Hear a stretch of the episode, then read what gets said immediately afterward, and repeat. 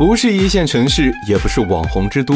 六六六的山东菏泽曹县包揽了全国三分之一的汉服，这个小县城究竟做对了什么？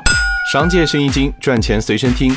在火热的汉服市场，三百元以下的汉服几乎都是 Made in 曹县。能把上千元的汉服价格打下来，曹县用了两招。第一招是产业转型。曹县是传统服饰的生产基地。什么叫传统服饰？寿衣、演出服这些都是传统服饰。曹县是日本寿衣的主要生产商，也是国内最大的戏服加工基地。真要比对传统服饰的了解，北上广的网红不一定比得过曹县的老裁缝。一个八十二岁的老女工，一天就能缝一百件雪纺汉服。传统服饰的设计、打版、加工，在曹县有一条完整的产业链，还都是传承百年的老手艺。第二招是电商销售。曹县生产的演出服，除了卖给横店和电视台，最主要的渠道还是互联网。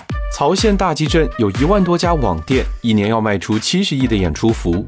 整个曹县有一百七十五万人口，每五个人里就有一个人在干电商。快速仿制，价格砍半，这是曹县商家最擅长做的事。有了价格优势，自然就有市场。为了产业升级，曹县的职业学校专门开了课，培训新一代汉服商家，甚至他们的女县长都亲自开直播带货汉服。产业基础加电商基因，曹县这个小县城也能赶超北上广。传统文化复兴，汉服经济增长，你的行业能抓住这波红利吗？